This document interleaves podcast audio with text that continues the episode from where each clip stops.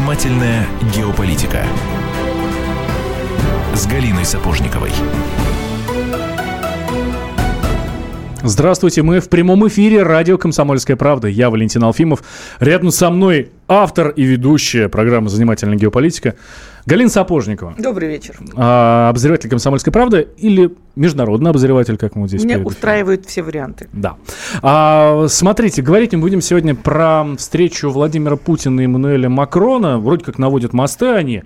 А, и вот что из этого получится? Я надеюсь, что через час мы совершенно четко сможем ответить на этот вопрос. И точнее, каждый, каждый из вас сможет совершенно четко ответить на этот вопрос. Потому что мы вам объясним и разъясним. Итак, встретились на этой неделе Владимир Путин и Эммануэль Макрон. Ну, я бы начала, вот где интрига, Валентин? Там все-таки нужно, посмотри, встретились они, э, что за, за этой сухой э, фразой о встрече очень много на самом деле стоит, потому что вспомните, сколько было наговорено в прессе, в прессе как э, французской, так и российской перед выборами. Сколько сложилось абсолютно четкое ощущение, что вот такой вот готовый выпистанный враг, с, который, с которыми контакта не получится никогда. И вдруг проходит месяца не, не проходят после его воцарения, э, после того, как он стал становится президентом, и принимают Путина... Воцарение – это очень сильное слово. Ну, ну, вот такое слово пришло на ум. И красная дорожка, и Версаль, и приглашение, и первый человек, с которым вообще, первый президент, с которым вообще встретился Макрон. Что за пере, переобувание в полете, что происходит. Тут меня скорее предыстория э, волнует более всего, а не, больше, чем последствия. А вот Версаль, например, мне, меня совершенно не впечатляет, потому что обычно-то встречают в Елисейском дворце, а здесь Версаль, последний, кого встретил э, фра, последний э, лидер стран, э, ну, государств э, мировых, которого, кого встречали в Версале, это, прости господи, Муаммар Каддафи. Ну, неплохая вообще, параллель неплохая, да. Ну вот, э, может быть, мы уже скажем, может, этот вопрос зададим нашей гости сегодняшнего. Может быть, у нее есть ответ, судя по тому, как она э, улыбается. Да, Дарья Платонова у нас в гостях, политический обозреватель портала geopolitica.ru. Дарья, здравствуйте. Добрый вечер. Ну так а есть какой-то в этом вот... Вы за э, Версаль или за, или за Елисейские поля? Конечно, за Версаль. Тем более там проходила такая выставка, посвященная 300-летию визита Петра I во Францию. А, символический жест, жест исторический, цивилизационный. То есть это показывает, что Франция уважает наши русские традиции, наших русских царей. То есть жест, а, место выбрано довольно корректное. А, я бы хотела сказать, что эта встреча, по сути дела, была встречей... У нас программа «Занимательная геополитика» да. у вас. Как раз вот это и была встреча двух геополитических лагерей цивилизация суши и цивилизация моря. Это не были друзья, это не были партнеры, это не были союзники. Это были две цивилизации совершенно разные. Одна цивилизация, ну как вот, например, Маккиндер говорил, классик геополитики, цивилизация суши, цивилизация моря, или э, Левиафан и Бегемот. Эти два геополитических подхода столкнулись впервые на пространстве Европы. Столкнулись, э, как э, Путин, лидер многополярного мира, э, лидер Э, такого, знаете, представитель реалистского подхода в международной политике, в международных отношениях, и представитель совершенно оппозиционной э, парадигмы, представитель либерализма в международных отношениях. Ну, вот как в классических учебниках э, геополитика это написано. И эта встреча, она, э, нельзя говорить о том, что франко-русская дружба началась. Ну вот, все теперь по-другому. Начались а, новые мосты дру- франко-русской дружбы. А, как говорят французы, а, купе лепон, да, например, это вот отрезать мосты, значит, или наладить их. Нет, а, никаких, а, никаких отрезаний мостов или там купе лепон или, наоборот, налаживания не было. Это был просто сухой диалог двух представителей а, разных совершенно лагерей. Двух, можно сказать, что врагов. Макрон представляет собой открытое общество, Путин является врагом этого открытого общества. Открытого общества в смысле а, попера, то есть некоторого либерального, глобалистского, такого масштабного лагеря. Ну, то есть в этом, в этом смысле встреча была знаковой, ее Знаковая, знаковая, mm-hmm. потому что сталкивались, скажем так, титаны со, с двух лагерей. И посмотрите, э, посмотрите на разницу вообще во внешнем поведении э, этих двух лидеров. Лидер Франции был крайне зажат, у него были закрытые позы, он был очень напряжен во время всей своей речи, во время того, как выступал Путин, в то время как наш президент был открыт, у него была улыбка на лице, он был спокоен, абсолютно уверен в своей позиции. Ну, ты, э, я когда наблюдала со стороны, э, мне показалось, мне как раз и другое увиделось. Мне вдруг показалось, что они очень похожи, и что Вот я Макрон, подписываюсь под Галиными словами, да. Макрон э, так в пиетете все-таки перед э, обаянием, безусловно, обаянием э, и такой харизмой этого лидера. Э, конечно, где Макрон, где Путин, пока величины несравнимые. Он его невольно копировал. Это было настолько забавно наблюдать, что он... Может, это была политтехнологическая стратегия, кто-нибудь из его штаба посоветовал ему так делать? Ведь это же классическая НЛП-практика, копировать поведение другого для того, чтобы а, с ним войти в контакт, чтобы да, да, расположить да. себя, да.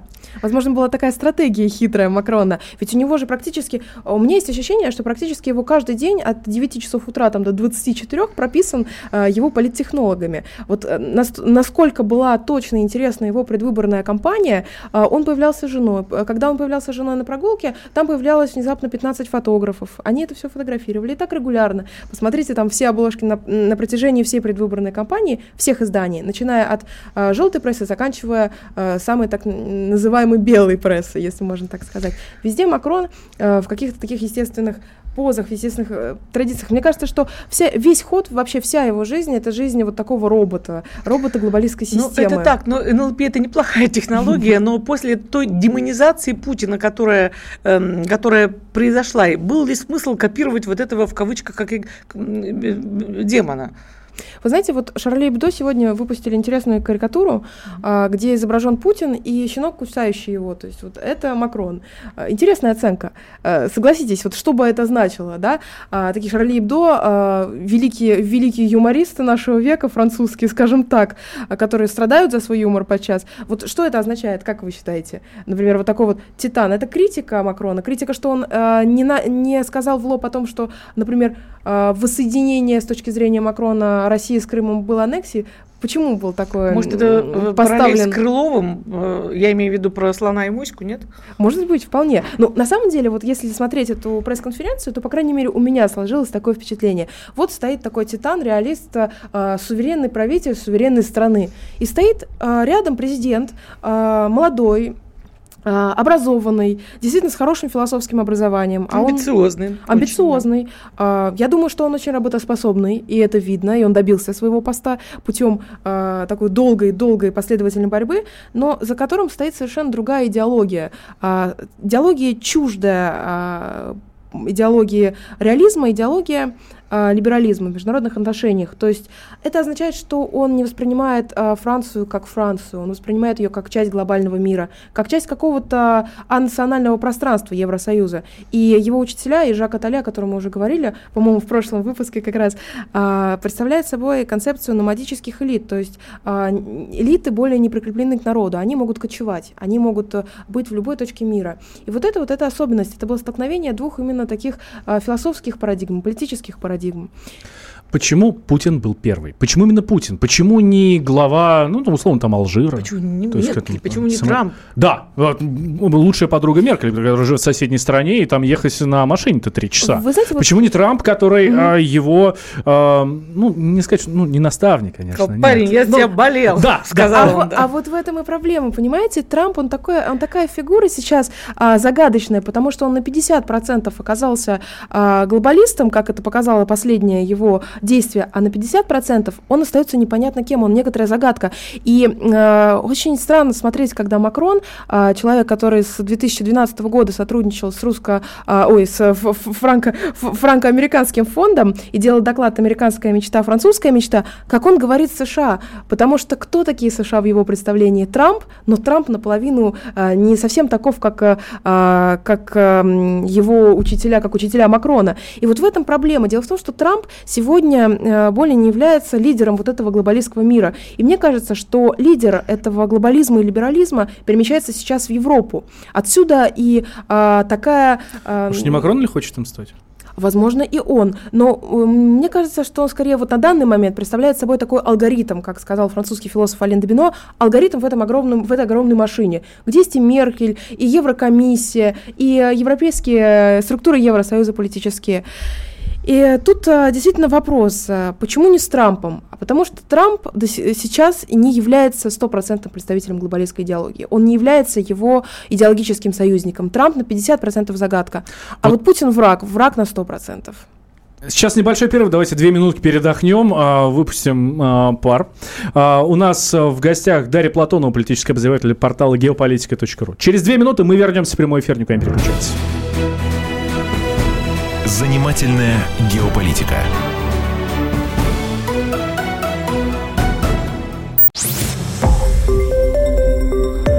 Радио «Комсомольская правда». Более сотни городов вещания и многомиллионная аудитория. Таганрог 104 и 4 FM. Эм. Ставрополь 105 и 7 FM. Эм. Тюмень 99 и 6 FM. Эм. Москва 97 и 2 FM. Слушаем всей страной.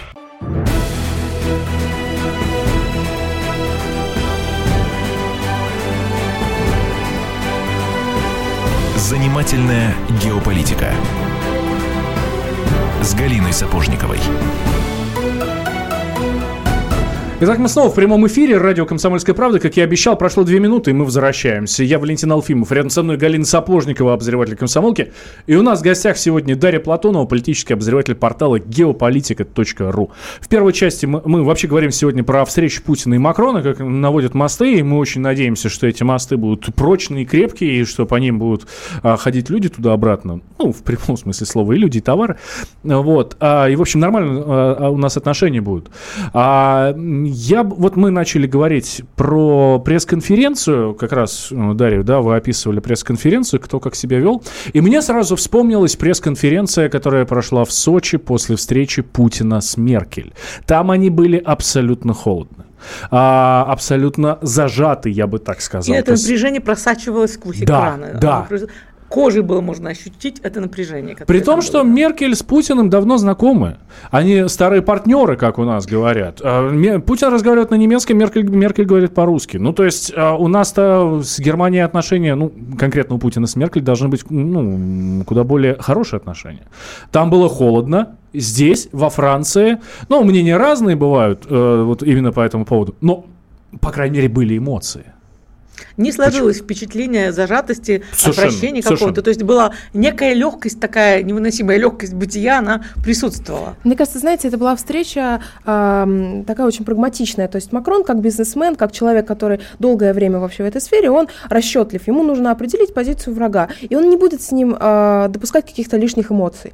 То есть враг для него, а он это неоднократно говорил, так или иначе, косвенно или прямо, что э, с Россией у нас нет рус... э, общих ценностей. Вот это вот э, его э, цитата из его дебата, выступления на дебатах еще 20 марта. Mm-hmm. Первые дебаты, где было пять кандидатов в президенты Франции, он четко дал понять, наша история это история, история Франции, естественно, история Франции это история а, совместно с Соединенными Штатами Америки. Он обозначил свои геополитические предпочтения. Уж простите, я посмеюсь тут про Какая оценка его по истории была интересно, да. Вот, но он еще долгое время принимал как раз участие вот в этой программе Young Leaders а, американского французского фонда, который ставит своей целью разработку общей политической идеологии для Соединенных Штатов и Франции.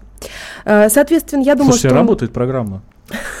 работает постепенно. Только проблема в том, что а, действительно сейчас а, в Соединенных Штатах непонятно кто. Наполовину глобалист, наполовину кто. То есть это такой человек-загадка. И самим разобраться в, в своих проблемах и в выбранном пути, да. Да, но при этом Франция а, четко встала на рельсы вот этой деструктивной в отношении народа а, глобалистской повестки дня. И мне кажется, что Макрон а, был сдержан и а, не, не так холоден, как, как, бы, как вы сказали, с, как Меркель, потому что он прагматик, он человек бизнеса, он понимает, куда нужно вкладывать, он смотрит на врага, оценивает его, скажем так, активы. Вот он посмотрел на Владимира Путина, понял, где, как, где какие позиции, и, соответственно, после этого делает свои собственные выводы. Ну и, конечно, я думаю, что если бы он был холоден с э, Владимиром Путиным, то он бы довольно резко потерял поддержку, его бы рейтинг сильно снизился. Он уже начинает стремительно снижаться, потому что э, сейчас он э, при, пришедший к власти, начинает творить совершенный беспредел. А, начинает э, вновь продвигать закон Аль-Хамри, против которого ополчилась вся Франция, реформирование трудового законодательства, а, которое было инициировано социалистами, а, целью которого является увеличение продолжительности рабочего дня, а, сокращение зарплат, сокращение штатов работников. То есть этот персонаж, он мыслит а, все как бизнесмен. Должна быть максимальная прибыль. И я думаю, что встреча с Путиным была тоже такая же. Оценить а, возможные, э, как это говорится в бизнес-терминологии, э, возможные риски, понять, э, кто есть враг и как с ним работать. Что пишет, ну и как, получилось это или нет? Что пишет э, французская пресса по итогам визита? Вы знаете, очень разные мнения. А, я даже, конечно, меня больше всего интересуют э, реинформационные СМИ, я в первую очередь с ними работаю, э, такие как ТВ Либерте, Радио Либерте, Брезинфо. Это порталы, которые предлагают альтернативную повестку официальным СМИ, а, считая, что официальные СМИ ангажированы так называемой системой, той же самой глобалистской, либеральной, о которой мы говорили, и предлагают альтернативную точку зрения. Они говорят следующее, что, в принципе, э, сейчас, наверное, вот я просто буквально цитирую, Сейчас а, многие думают, что происходит улучшение отношений между Россией и Францией. Но если у Саркози было 50% энтузиазма, 50% дружбы, у Оланды ее практически не было, то не стоит ждать, что у Макрона будет какое-то резкое потепление а, отношений. А, на самом деле ситуация остается точно такой же, как при Оланде. Единственное, что Макрон начал позволять себе а, резкие высказывания в отношении Российской Федерации, в том числе и высказывания по поводу Russia Today и Спутник в присутствии а, лидера страны, он практиковал государственные СМИ. Вот э, это вот э, точка зрения, которую я видела вот в реинформационной прессе. А у них сейчас какая-то, видимо, команда пришла из Вашингтонского или какого обкома, потому что практически в один, так не бывает, что практически в один день, э, практически одними словами высказались президенты Франции, ну и вот моя любимая Балтика, которую не могу, естественно, обойти. То же самое, значит, произошло в Латвии, то же самое там что-то вякнуло президент, э, вновь избранный президент Эстонии, то есть это явно такое ощущение какого-то команды, которая пришла и которые просто надо было выполнять. Да, но при этом он, кстати, не настоял на русских хакерах, что хорошо. И что даже французские политологи, я слушала сегодня анализ Ксавье Моро, э, и в России тоже он знаменит, э, главный редактор э, изда- э, издания «Стратполь» геополитического портала, он говорит о том, что я ожидал совершенно другого. Я ожидал жесткой глобалистской либеральной атаки, а увидел скорее такое уклончивое, мягкое, э, диалогальное поведение. Ну, вот, вот я есть такие позиции. одну фразу, я все-таки вот как это, человек, который верит в европейские ценности и добро, как бы непопулярно это не звучало сегодня, вот такая фраза, что э, Макрон сказал, что э, будет сделан аудит ситуации на Донбассе на основе доклада ОБСЕ. Мне показалось, что в этом забрежил какой-то лучик надежды. А, вы знаете, очень многие политологи французские, а, наших взглядов, скажем так, а, действительно проевропейских, э, проевропейских в смысле возрождения настоящей Европы, из того же реинформационного пространства, говорят о том, что тот факт, что э, Макрон уже говорил об этой границе, а не о границе э, былой Российской Федерации с Крымом, это очень хороший факт. То есть обычно э, Макрон позиционировал себя как ярого противника воссоединения России с Крымом и называл это пренебрежительно аннексия. На первых дебатах, на вторых, во всех интервью. Тут же он уже перешел к границе э, с Донбассом. Э, многие оценивают это как положительный момент.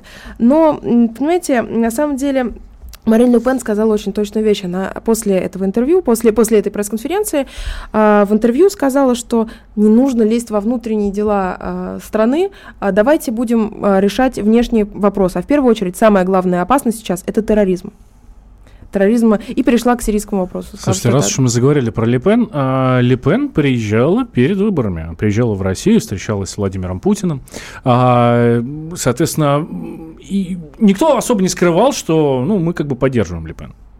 Ну, по крайней мере, мы хотим, чтобы она выиграла выборы. Вот так вот. А, как и французский народ. Да. Происходит, соответственно, не так. Сейчас Владимир Путин встречается с, а, е, с ее оппонентом Эммануэлем Макроном. Вот та встреча не могла наложить отпечаток вот на эту встречу? А вы эту встречу как интерпретируете? Как э, победа Макрона, как э, самообладание, самообладание или как а, некоторая его ис- испуг? Ошибкой многие называют эту встречу. Французские же политологи считают, что э, вот встреча Макрона с Путиным – это его большая политическая ошибка. Мне кажется, что это такой замах, причем очень серьезный замах на большое политическое будущее, тем более учитывая, что ему 39 лет. У меня есть ощущение, что вот, а, вот эта вот пресс-конференция, которую мы слушали, и обращение Владимира Путина, оно было не обращением к Макрону, это было обращение к французскому народу. Единственное, что он рановато приехал. На самом деле, а, мне кажется, что эта встреча, если бы она состоялась лет через, ну, года через четыре, когда Франция была бы уже а, в той точке а, действительно заката цивилизации, а, ну, безусловно, наступит и миграционные кризисы и так далее. Какая добрая то, девушка то, Даша говорит о закате Франции. Я жила там, я просто чувствую это и вижу, как это происходит. Да, давайте мы передохнем, дадим слово новостям. И через 4 минуты мы вернемся в прямой эфир э, к нашему интереснейшему разговору. Занимательная геополитика. Цитата. Радио «Комсомольская правда». Более сотни городов вещания – и многомиллионная аудитория. Хабаровск 88 и 3 FM. Эм. Тюмень 99 и 6 FM. Эм. Кемерово 89 и 8 FM. Эм. Москва 97 и 2 FM. Слушаем всей страной.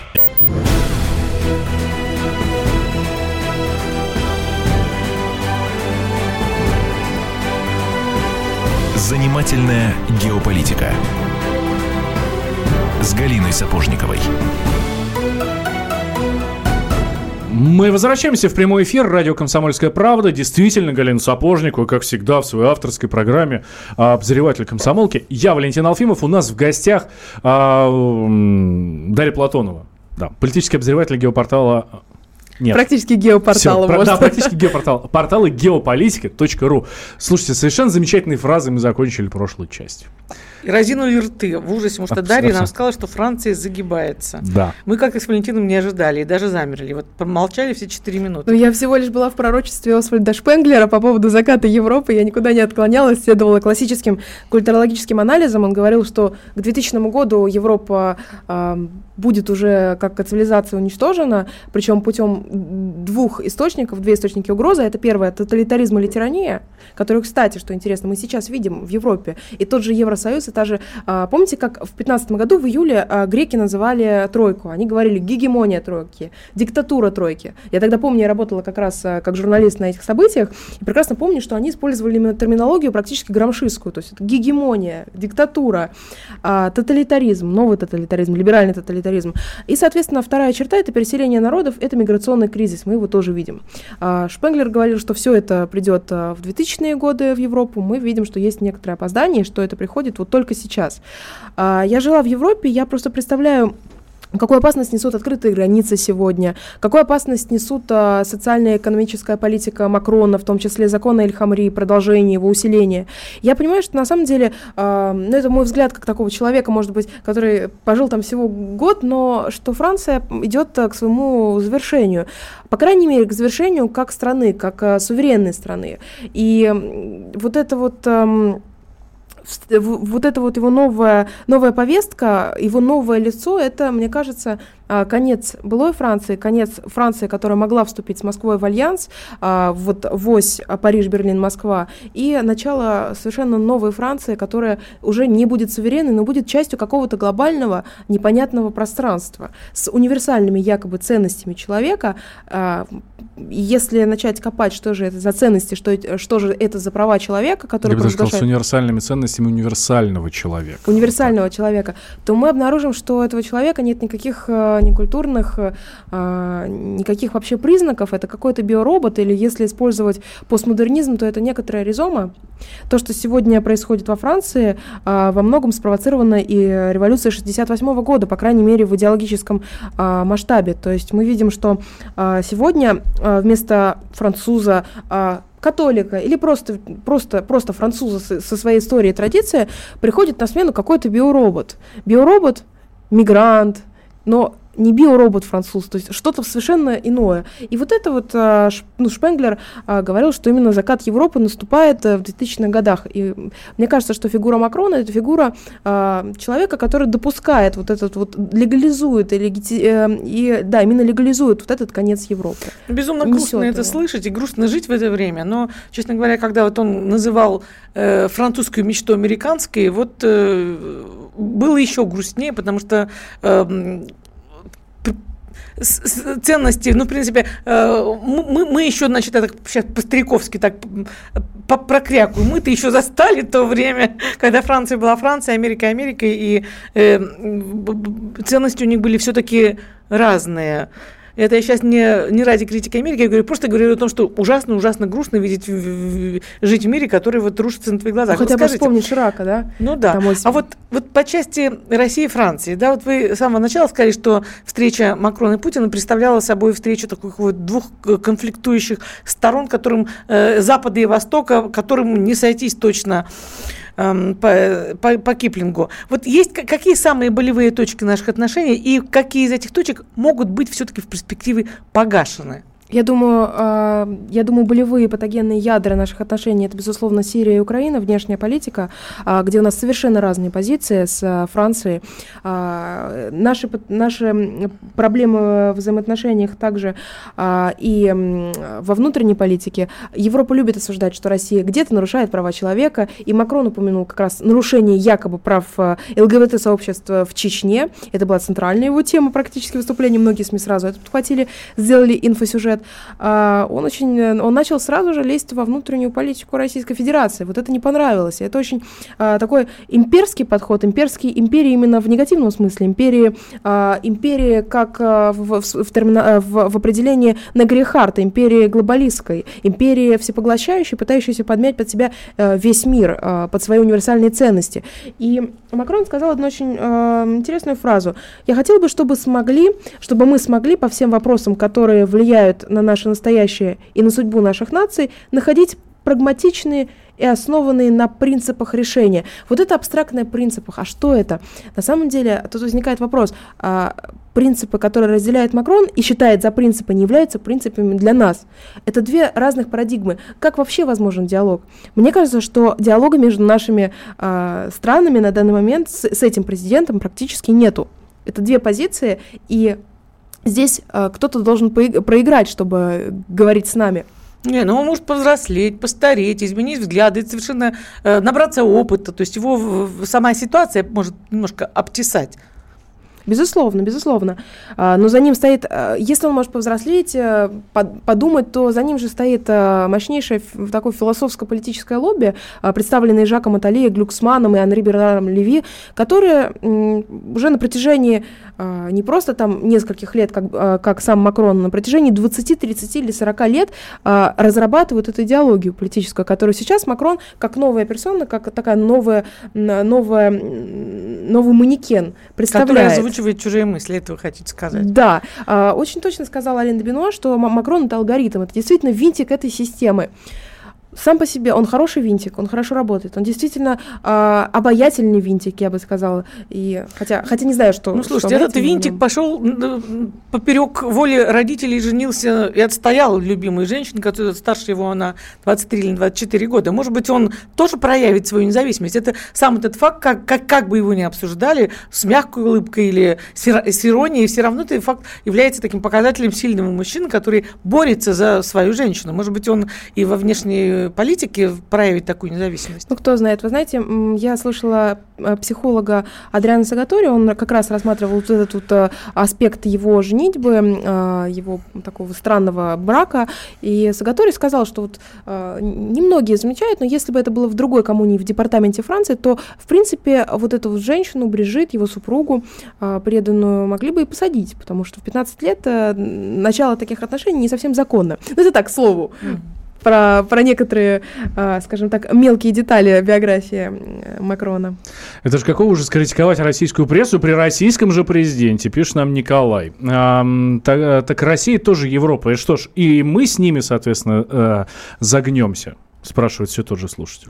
Мы не загнемся, потому что Путин не разделяет этой повестки, Путин не разделяет а, вот этого либерализма, он является его противником, а, он реалист, он представитель сильной суверенной России. А, и, естественно, а, французы на многих митингах, а, я присутствовала на а, таких крупных манифестациях против, а, а, против а, гей-браков в 2013 году, особо активно они были, как раз перед введением закона. А, какие там были лозунги? Вот некоторые а, участники просто говорили открыто, ну, voulons le Путин français, мы хотим французского Путина.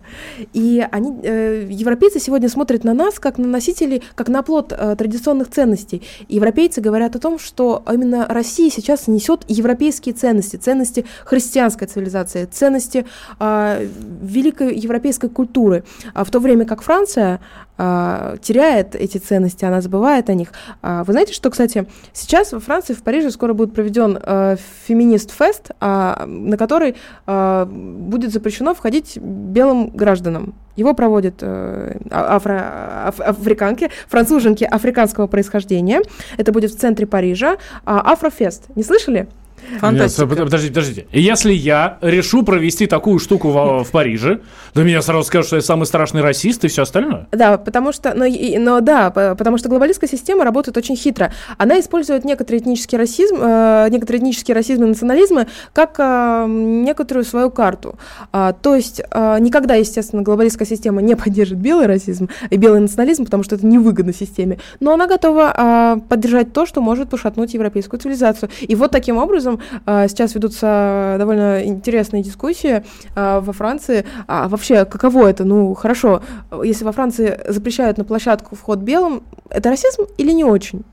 Вот э, такие э, странные вещи сейчас происходят. Делаем, мы с Галей делаем глаза еще больше, чем в конце прошлой части, когда Франция идет к развалу. Просто проблема в том, что даже а, Национальный фронт а, не может а, нормально провести в центре Парижа свой конгресс, потому что моментально это помещение а, получит звонок а, свыше из мэрии, где будет сказано, зачем же вы приуч- а, будете а, у себя а, пригревать фашистов.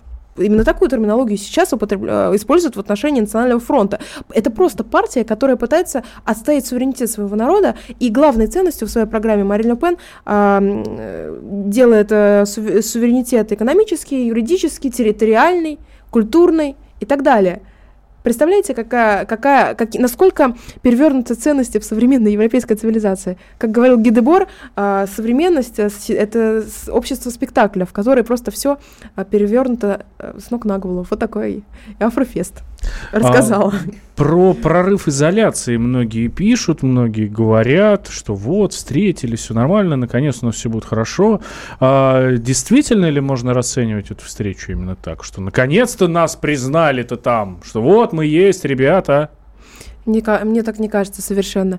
Мне кажется, что можно гордиться за то, что мы живем в этой стране, что мы э, действительно на данный момент суверенны, что у нас такой сильный лидер, а, и что мы, по крайней мере, не будем погружаться в тот э, кошмар и в тот конец Европы, который предстоит пережить сейчас Франции. Мне кажется, что никакое, никакого прорыва изоляции нету. Э, Постепенно ситуация будет ухудшаться. И э, я думаю, что и санкции будет, мо- могут быть введены новые, как говорил Макрон. А Если не последует там, деэскалация конфликта, то Франция готова голосовать за введение новых санкций. А вот, понимаете, тут э, очень спорный вопрос интерпретации, что будет деэскалация, что будет эскалации. И э, мне кажется, что здесь общего языка мы найти не, Не сможем. видать нам сыра на крайней мере, вечные времена. видать нам его уже среди русских фермерских хозяйств. Вот что положительно. Это тема отдельной передачи. Кстати, мы вас пригласим обязательно даже да, на нее. А, пока зачитаю пару сообщений, которые к нам приходят в Viber и WhatsApp. Я э, не, не назвал номер Viber и WhatsApp а, ровно потому, что заговорились мы что-то. Я с таким упоением слушаю а, Дарью. Итак, плюс 7 967 200 ровно 9702. Плюс 7 967 200 ровно 9702. Подключайтесь к нашему разговору. Вот как Михаил, например, пишет. А, вот он пишет, что мне представляется, что и осенняя встреча между Путиным и Трампом пройдет тоже не в Белом доме, а в красивейшем отеле Трампа, который находится в Вашингтоне. Ну, не исключено. А почему бы нет? Кстати, отель действительно красивый. А, две минутки, две минутки, и мы возвращаемся. Никуда не переключайтесь. Занимательная геополитика.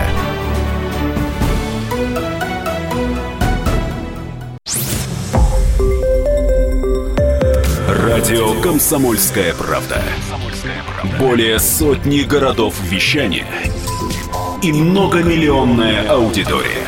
Иркутск 91 и 5 FM. Красноярск 107 и 1 FM.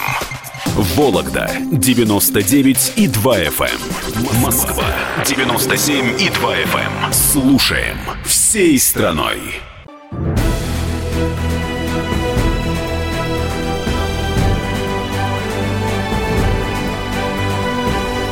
Занимательная геополитика с Галиной Сапожниковой. Итак, мы снова в прямом эфире радио «Комсомольская правда». Я Валентин Алфимов, рядом со мной Галина Сапожникова, э, автор и ведущая программы «Занимательная геополитика», обозреватель комсомолки. И у нас в гостях сегодня Дарья Платонова, политический обозреватель портала geopolitica.ru. А, говорим мы про Францию, про то, как Путин и Макрон наводят мосты и как вообще изменятся наши отношения в, ближайшее время. Мы надеемся, что они изменятся. Надеемся ну, же, вот да? Как раз об этом я хотела поговорить. В какую Дарья. сторону? Вот э, Я надеюсь, что в лучшую. Всегда обманываться при- приятно. Мы уже обманулись в этом году. Столько было надежд на восстановление отношений с Америкой, пока не, не то, что не оправдались, просто ну, настолько непредсказуемо все, в общем, э, никакого, никакой под общую чер- черту э, градус отношений с Америкой подвести пока совершенно невозможно. Жить не скучно.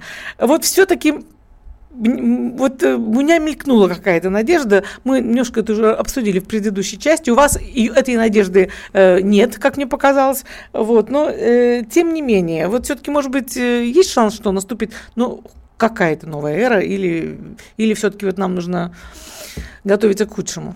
А, Интересно, что сам Макрон уже представитель такой постполитики. Смотрите, он не правый и не левый, он новый вид, а, новый такой а, политический деятель, выращенный в лаборатории такого постмодернистского пространства Европы. И это означает, что а, он не будет использовать старые схемы, а, приемы модерна в политике, он не будет а, вести а, прямые войны, а, провоцировать конфликты, он будет мягким а, и будет совершенно, ам, совершенно новым, у него будет новая стратегия. А, В отношении него ничего однозначно нельзя сказать. Если бы избрали, например, а, Бенуа Амона, а, социалиста, или бы, например, избрали Франсуа Фиона, то можно было сказать однозначно, тут у нас такая точка зрения, тут у нас такая точка зрения. Но когда вот этот вот кандидат ни левый, ни правый, то здесь есть пространство э, фальсификации. Он может быть и таким, и таким. Есть пространство интерпретации. Э, От Макрона нельзя ждать чего-то однозначного. Однако, однако все-таки мне кажется, что это именно определенная степень такого глобалистского голема, который будет э, настроен критически в отношении России, но единственное, что он будет это делать, выступать против России мягко, опосредованно, интересно, метафорически, а не прямо, не в лоб. Есть у вас прогноз на, э, на выборы, которые вот-вот ведь будут? Парламентские Парламентские выборы, выборы, да. Вы знаете, почему-то, как только э, был второй тур, а были объявлены результаты, все вдруг, э, и российские политологи, и французские политологи из той же сферы, о которой говорила, реинформация и э, такая правая, правая оппозиция, вдруг начали говорить, что, скорее всего, теперь Марин Ле Пен, конечно же, получит большинство голосов, но тут э, проблема. Дело в том, что сама парламентская система устроена таким образом, что даже победу в первом туре может заблокировать второй тур. И опять же та же ситуация, что с региональными выборами в 2015 году. То есть Люпен может действительно набрать ее партия большое количество депутатских мест, но во втором туре а, путем коалиции, путем а, сотрудничества левых либералов с правыми либералами, ее депутатские места, э, депутатские места ее партии просто провалятся. И интересно, что сейчас уже больше нету вот этой вот модели противостояния, которая, а, которая была классическая модель э, противостояния во Франции левые и правые. Вот этот клеваш, раскол на левых и правых преодолен, и сейчас у нас есть некоторое общее образование, анмарш а, движения Макрона вместе с республиканцами и социалистами, которые тоже влились в эту огромную, вот, в эту огромную систему, в эту огромную партию, в этот клуб закрытый, э, ультралиберальный. И есть оппозиция правая и левая. Правая оппозиция это Марин Ле Пен, левая оппозиция это Жан-Люк Меланшон. Новая трипартийная система. И вот это вот интересно, э, касаемо, как раз касается, что касается именно выборов. Выборов а, парламентских, которые состоятся 11 июня, и 18 июня пройдет второй тур. Будем следить за развитием событий. Кто знает, может быть, какие-нибудь чудеса тоже нас ждут. Слушайте, тема, которую ну вот просто нельзя обойти стороной, это Анна Ярославна. Анна Русская. О, да. а, которая украинка, на самом деле, ну, по мнению наших партнеров а, из э, соседней страны, а, она может быть для нас какой-то точкой объединения. Вот, э, э, ну, понятно, что Макрон говорит, что у нас ничего общего нет. Понятно, э, о, хорошо, мы, Ты допустим, с напомни фабулу, согласны. может быть, не все уследили за этим сю- сю- сюжетом. А, ну, собственно, на Украине сказали, Климкин, по-моему, да, министр иностранных дел Ну, там Украины, Порошенко да. высказался, Ну, и все, что да. Россия похитила у нас нашу, э, нашу Анну. Да, собственно, та самая Анна, э, Анна Ярославна, как вы понимаете, дочка Ярослава Мудрого. Э, Она родилась там между 1024 и 1032 годом э, в Киеве, соответственно, Киевская Русь. Ну, вот и все. Правда, слова Украина ни- нигде нет. И она Здесь- вышла замуж туда, вот туда, во Францию.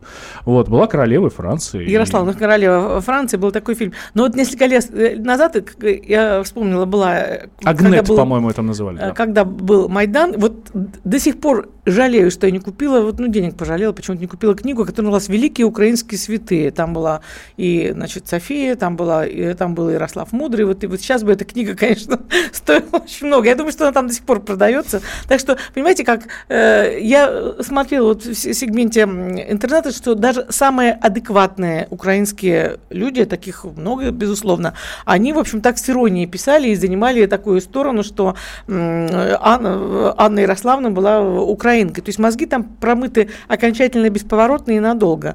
Э, Ну, я не знаю, для нас это безумно, конечно, был важный и смешной сюжет, а э, французские СМИ как-то прошлись по этой теме? А, Не заметили практически. А, Были какие-то такие ехидные замечания. Я помню, как в трансляции Фигаро а, было написано, что Путин упрекнул Макрона в том, что он ошибся, и что отношения начинаются не с Петра Первого, а с именно с более древнего периода. Но на самом деле этому никто не придал Ну, то есть это, тема внимания. для нас, украинцев, более Да, важна, чем в Яндексе сюжет огромный, я уже посмотрела, там порядка 50 или 60 источников уже пишут об этом. Нет, французов это не затронуло, вообще они не очень хорошо знают историю России, историю взаимоотношений наших стран. Они знают какие-то определенные пункты, там Александр Третий, потому что есть мост Александра Третьего, А, вот, но, а, к сожалению, детали они не знают. Поэтому этот сюжет, он не вошел в топ и не вошел как-то в, в все, все поля, как говорится, и вообще. Вот отличное сообщение от Михаила. Я нахожу невмешательство России в выборы Макрона сделкой между Меркель, храни- хранительницей Евросоюза, и Путиным. Хотелось бы э, знать, что обещано. Вот такая теория заговора. Очень, очень интересная теория заговора. А что имеется в виду? Ну, а, э, то, что Трамп победил на выборах, очевидно, это российские хакеры. Ну, это мы все знаем. это конечно. нам- да. Э, Никто по-другому, Трамп сам не мог этого сделать. Здесь совершенно очевидно приезжает к нам а, Ле Пен. Ну, это наша проте- Она к нам приехала, значит, это наша протеже, значит, мы ее проталкиваем как только можем.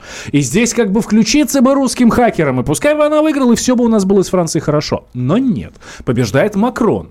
И по а, мнению авторов всевозможных теорий заговора, это действительно вот а, такая сделка.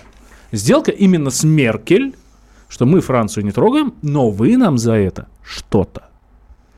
Какая странная теория. 63 уровень конспирологии.